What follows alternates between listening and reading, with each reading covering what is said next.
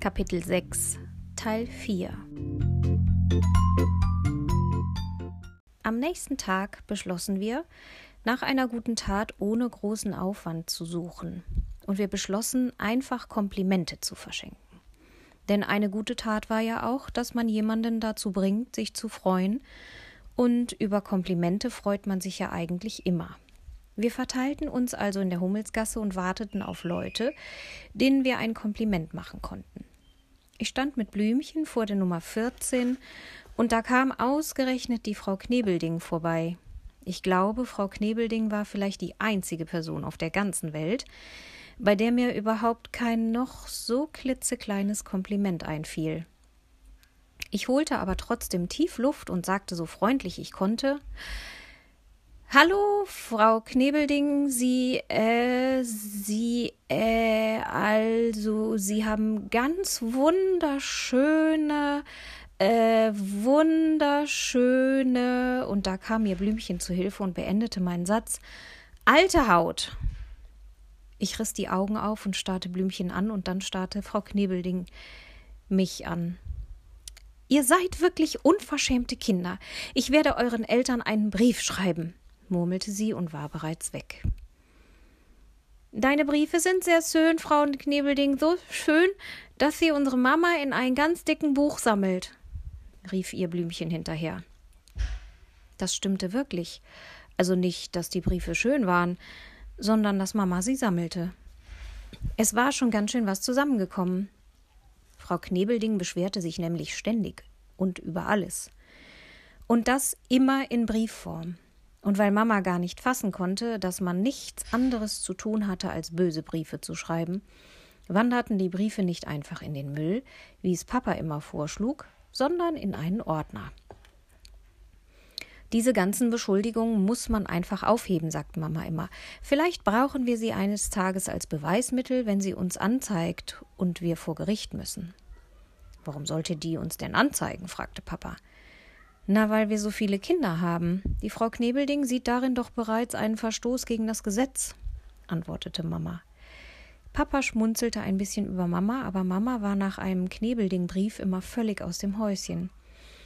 An Papa prallten Knebelding-Briefe einfach ab oder sie flogen zum einen Ohr rein und zum anderen wieder raus. Zum Glück kamen dann aber auch noch ein paar nette Nachbarn vorbei und wir konnten noch einige echte Komplimente loswerden. Guten Tag, Frau Wang. In Ihrem Vorgarten blühen ja schon die Krokusse. Die sind aber schön. Haben Sie ein neues Auto, Herr Lemke? Oder ist das nur frisch geputzt? Was haben Sie denn da für einen schönen Regenschirm? So einen habe ich mir auch schon immer gewünscht. Wer hat denn heute deine Zöpfe geflochten, Lieselotte? Die sind ja ganz akkurat. Auf das Wort akkurat war ich ganz besonders stolz. Ich hatte nur einen halben Tag gebraucht, um es mir zu merken. Es heißt so viel wie exakt oder sorgfältig oder genau. War Bonnie beim Hundefriseur? Ihr Fell sieht heute so überaus glänzend aus. Außerdem sagten wir zu Poppy, er wäre der beste Verkäufer der Welt, zu der Bäckerin, niemand würde so gute Brötchen backen wie sie, und zum Postboten, was würden wir nur ohne sie machen? Wir würden niemals Briefe bekommen, wenn es sie nicht gäbe.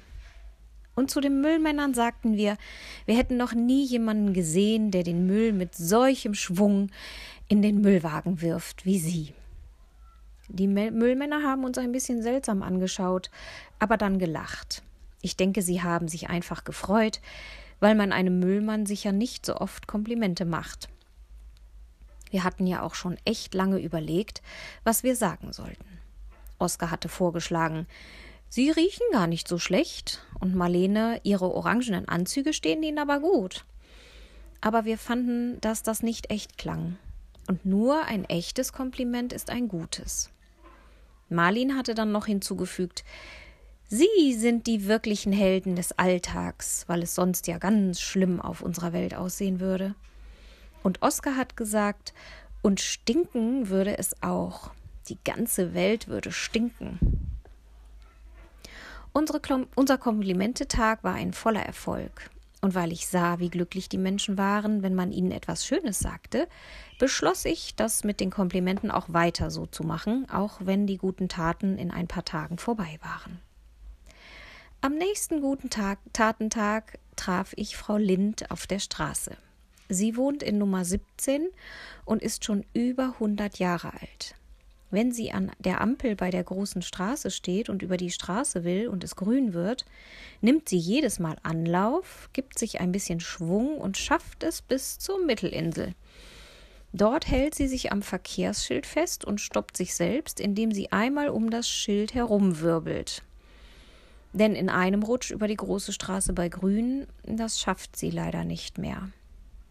Hallo, Frau Lind, rief ich ihr freundlich zu. Wie bitte? fragte sie und blieb stehen. Ich sagte nur Hallo, Frau Lind, wiederholte ich etwas lauter. Ja, das bin ich, Frau Lind, das bin ich. Und da sie jetzt schon mal vor mir stand, fragte ich höflich Wie geht es Ihnen denn heute? Sie sah mich an und ich hatte den Eindruck, sie freute sich über meine Frage. Wenn es windig ist, geht's immer besser, weil man dann einfach ein Stück vom Wind mitgenommen wird. Aber man muss höllisch aufpassen, dass man sich nicht verwehen lässt, sonst fliegt man davon.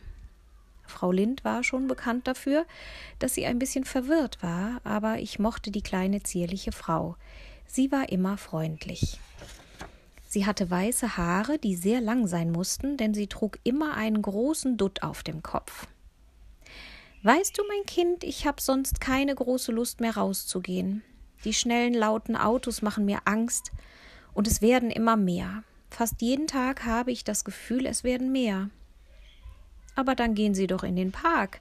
Da sind keine Autos und der Park ist doch auch nur ein Katzensprung entfernt, schlug ich ihr vor. Im Park bin ich einsam, sagte sie traurig. Da gehen alle mit Hund oder mit jemand anderem. Aber wenn man keinen Hund hat und keinen anderen, dann ist man einsam. Frau Lind tat mir leid. Einsam zu sein musste echt schlimm sein. Wir hatten hier in der Gegend viele alte Menschen, die alleine lebten, wobei ich mir vorstellen konnte, dass Frau Knebelding wahrscheinlich lieber alleine war. Dann kaufen Sie sich doch einfach einen Hund, schlug ich Frau Lind spontan vor. Sie kicherte. Mein liebes Kind, ich bin 103 Jahre alt. Das arme Tier gewöhnt sich vielleicht gerade mal ein halbes Jahr an mich, und dann bin ich weg. Außerdem ist da ja noch Elisabeth, überlegte sie. Elisabeth? fragte ich nach. Ist das Ihre Schwester? Wieder kicherte Frau Lind. Die ist auch schon eine alte Dame, sie ist 88. Gegen mich ein junger Hüpfer. Wir leben zusammen. Dann gehen Sie doch mit Elisabeth spazieren, schlug ich vor. Wieder lachte Frau Lind. Elisabeth ist nicht gut zu Fuß. Sie hatte vor vielen Jahren einen Autounfall und seitdem ist sie gedrückt. Ich dachte mir, dass sie sicher bedrückt statt gedrückt meinte, aber ich wollte sie nicht verbessern. Elisabeth ist meine beste Freundin und die netteste Mitbewohnerin, die ich mir vorstellen kann. Mittags machen wir uns einen Lollo Rosso Salat, den haben wir am liebsten, und abends sehen wir gemeinsam Fernsehen. Sie mag Tierdokumentation genauso gern wie ich. Darf ich Elisabeth mal besuchen? fragte ich, denn ich wollte ich sie gerne mal kennenlernen. Und vielleicht war es ja auch eine gute Tat, zwei alte einsame Damen zu besuchen. Und Frau Lind freute sich auch gleich, und sie fragte, ob ich nicht gleich heute so in zwei Stunden kommen wollte. Obwohl ich noch Hausaufgaben machen musste, sagte ich zu und fragte, ob ich noch ein paar meiner Geschwister mitbringen dürfte. Sie hatte nichts dagegen. Trotzdem beschloss ich, nur Marlene und Blümchen mitzunehmen, da ich nicht wusste, ob Oskar, Marlin und Henry nicht ein bisschen zu wild wären für die über hundertjährige und ihre 88-jährige Freundin. Außerdem würden sich die anderen sicher schnell langweilen und kämen vielleicht auf dumme Gedanken. Und dann fragte ich natürlich noch Mama, ob es ihr auch recht wäre. Wenn du danach noch deine Hausaufgaben erledigst, sagte Mama und versuchte ein strenges Gesicht zu machen. Ich wusste, dass Mama die Sache mit den Hausaufgaben sehr anstrengend fand und immer das Gefühl hatte, Hausaufgaben wären überhaupt sächlich dazu, die Eltern zu ärgern. Denn fünf Kinder täglich an die Hausaufgaben zu erinnern, war nicht gerade Mamas Hobby. Wir hatten auch mal abgemacht, dass sie sich darum nicht mehr kümmern sollte, aber das funktionierte irgendwie nicht. Ab der fünften Klasse, sagte sie, ist es mir dann egal, wer wann oder ob überhaupt jemand Hausaufgaben macht. Wenn mich jemand zum Lernen braucht, bin ich gerne für euch da, aber die Hausaufgaben sind dann einzig und allein euer Bier. Und ich glaube, Mama freute sich auf den Moment, wo es unser Bier werden würde. Also ging ich mit Marlene und Blümchen zwei Stunden später zu Frau Lind. Sie hätte gern einen Hund, damit sie sich beim Spazierengehen nicht mehr so einsam fühlt, aber sie sagt, sie ist ja schon über hundert und weiß nicht, wie lange der Hund sie noch hat, erzählte ich meinen Schwestern, als wir die Straße entlang gingen. Dann schenken wir ihr doch einfach einen unsichtbaren Hund, sagte Marlene plötzlich und blieb stehen, völlig begeistert von ihrer Idee. Wie meinst du das? fragte ich, und auch Blümchen sah Marlene fragend an. Wir bringen ihr jetzt einen Hund mit, eine sehr seltene Rasse, total pflegeleicht, günstig in der Haltung und unglaublich stubenrein. Die Rasse heißt. Kurz musste sie überlegen. Siehst nix, genau. Es ist ein Siehst nix. Ein Siehst nix? fragte Blümchen und ich sahen uns. Blümchen und ich sahen uns amüsiert an. Marlene kicherte. Das kauft die uns nie ab, sagte ich, und wir mussten lachen. Das wollen wir doch mal sehen, sagte Marlene und blieb vor Frau Linds Haus stehen. Aber wir wollen sie doch nicht veräppeln, Marlene, hörst du? sagte ich besorgt. Ich veräppel hier niemanden, ich möchte nur helfen, sagte Marlene, und da öffnete Frau Lind auch schon die Tür. Guten Tag, riefen wir fröhlich. Frau Linds Gesicht leuchtete fast ein wenig auf, als sie uns sah. Das hatte ich mir genauso vorgestellt. Die meisten älteren Menschen mögen es, wenn ein paar Mädchen in schönen Kleidchen vor ihrer Türe stehen, und wir hatten uns alle extra hübsch gemacht. Adele, wie schön, dass du deine Schwestern mitbringst. Ich hatte schon lange keinen Damenbesuch mehr, sagte Frau Lind und ließ uns herein. Sie hatte auch schon Tee aufgesetzt. Und wo ist Ihre Freundin Elisabeth? fragte ich und sah mich im Wohnzimmer um. Frau Lind suchte mit den Augen den Teppich ab und deutete dann auf etwas, das dort krabbelte. Da ist sie, seht ihr? Das ist ja eine Schildkröte, rief Blümchen entzückt und kniete sich neben das Tier auf den Boden. Ja, und sie ist schon 88 Jahre alt.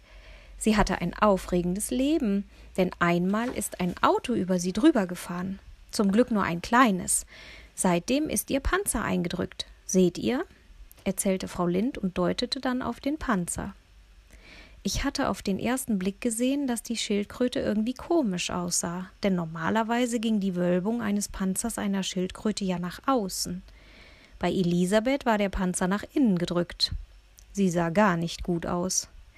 Aber sie ist quietschfidel, flötete Frau Lind, als könnte sie meine Gedanken lesen. Und dann tranken wir Hagebuttentee und aßen Kekse dazu, die schon ein bisschen alt schmeckten, aber wir wirkten sie höflich herunter. Wir haben eine Überraschung für Sie, Frau Lind, begann Marlene und griff nach etwas Unsichtbarem unter ihrem Stuhl. Sie hielt ihre Hände Frau Lind entgegen und sie, die legte den Kopf schief und starrte auf Marlene und deren leere Hände. Ein Hund. Der kann sie beim Spazierengehen begleiten. Er ist pflegeleicht, macht keinen Dreck und vor allem ist er sehr schildkrötenlieb. Es ist eine seltene und ganz neue Rasse. Sie heißt Siestnix. Ich schämte mich ein bisschen und ich hatte Angst, Frau Lind würde uns gleich aus ihrem Haus schmeißen, weil sie sich a. veräppelt vorkam oder b. dachte, wir wären verrückt aber stattdessen begann sie ihre Mundwinkel nach oben zu ziehen, fast bis zu den Ohren. Jetzt sah sie ein wenig aus wie ein kleines Kind, dem man Seifenblasen entgegenpustet. Oh, mein Kind, der ist entzückend, einfach entzückend. Und der soll wirklich mir gehören? fragte sie. Wir nickten heftig und ein Stück Keks blieb mir fast im Hals stecken. Vorsichtig nahm Frau Lind den unsichtbaren Hund entgegen und streichelte ihm den, äh, ich glaub, Rücken. Frau Lind sah von einem zum anderen und lächelte dankbar. Wie soll er denn heißen? fragte sie. Und was frisst er denn? Einen Namen dürfen Sie sich selbst ausdenken, und er nähert sich Vernunft und Liebe, also ganz günstig in der Haltung, fügte ich hinzu. Frau Lind sah immer noch so aus, als könnte sie es nicht fassen. Schau mal, Elisabeth, sagte sie zu ihrer Schildkröte, die gerade erfolglos versuchte, durch die Wand zu gehen. Wir haben einen neuen Mitbewohner, und ich glaube, wir werden uns gut verstehen. Sie beschloss, den Siesnix-Hund Horst zu nennen und nach ihrem ersten Mann, den, denn sie sagte, der Hund hätte große Ähnlichkeit mit ihm. Als wir uns von ihr verabschiedeten, stand sie mit Horst und Elisabeth an der Tür und winkte uns nach. Er muss einmal am Tag einen Spaziergang machen, nicht vergessen. Und am liebsten geht er in den Park, rief Marlene ihr noch zu. Und vielleicht war der unsichtbare Hund die beste gute Tat der ganzen sieben Tage.